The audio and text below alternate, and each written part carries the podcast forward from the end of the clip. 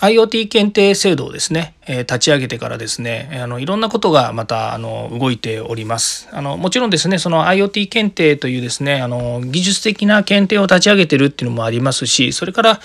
その後あの個人的にもですねいろんなその団体様からのご相談事もありまして、まあ、いろいろあるんですね。あの IT に限らずですね例えば食品ですとかそれからあの、えー、能力開発それから、えー、まあ何でしょうね、うんと、化粧品とかですねそれから美容こういいったですねところからのご相談事もありますし本当あの検定とか資格とかですねこういったのってあのどこの分野でも本当使えるものですので、まあ、使えるっていう言い方も変ですけどもその人材育成をしたりとかですねそのスキルの可視化をするということそれからそのに関わる人たちをですね、あの、えー、可視化することによって、まあ、全国ですね、それに興味のあるような人たちっていうのが、まあ、集まってくるわけなので、コミュニティ化したりとかですね、まあ、そういうことがあります。で、こういうもんですね、あの、やっぱりノウハウとしてですね、提供したり、それから、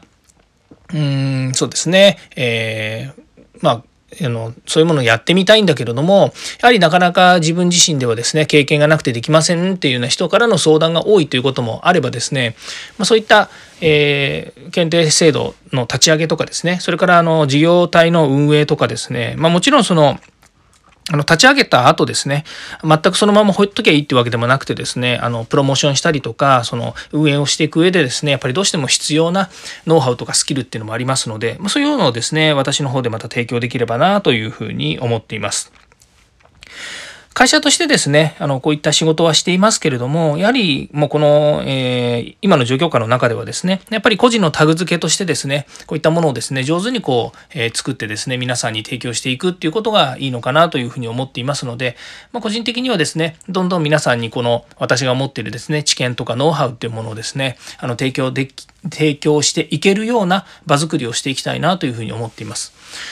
で、先ほどもちょっとお話したかもしれないですけど、やっぱりこう、えー、音声配信であの出していく方がですね、私としてもやはりあの非常にあのやりやすいということもありますので、あの音声配信をやりながら、えー、この私が持っている、えー、ノウハウを活用したいという方たちと一緒にですね、また別の枠組みを作っていきたいなというふうに思っています。まあ、そういう中ではですね、あの、音声配信だけがいいのかっていうとそうでもないので、やはりこう、えー、対面なりですね、あの、まあ、オンラインでも結構なんですけれども、やっぱり、あの、しっかりとですね、お話をして、まあ、私が今までやってきたようなですね、そのコンサルティングっていう部分でですね、えー、つながっていけるのがいいのかなと、最終的にはそういうふうに、えー、していこうかなというふうに思っています。なんとなくですね、そのコンサルティングとかですね、会社としてとかっていうと、まあ、行々しくなっちゃいますけれども、あの、こういったもののスタートアップもですね、やっぱり、えっ、ー、と、小さいところから始めていくっていうですね、まあ、POC とは言わないです。実証事業から始めますっていうようなことは言いませんけれども、ある程度、あの、こういった検定とか資格を作るってなるとですね、それはそれで大掛かりになるんですけれども、やっぱり最初の立ち上げってどうしてもですね、あの、えー、小さいところから始めていくっていうのが、やっぱりこれは、あの、ね、これからの活動活動というかこれからの、えー、事業を作っていくっていうところではすごく重要なあのところではありますのでそういうのはもう重々私も理解をしているので